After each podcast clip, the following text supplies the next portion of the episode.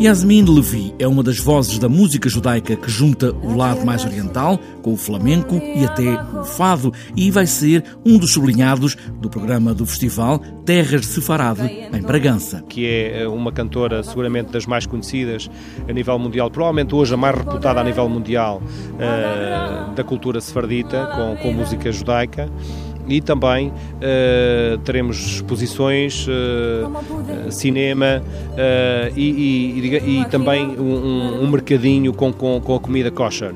o que significa que estaremos nós próprios em Bragança, a ou melhor, estaremos a colocar em Bragança o epicentro da discussão da cultura sefardita. Hernani Dias é o presidente da Câmara de Bragança que promove este festival como autarca, mas também como conhecedor da cultura judaica que tem marcas profundas em Bragança. Bragança tem um histórico muito forte relacionado com a cultura judaica, com a cultura sefardita.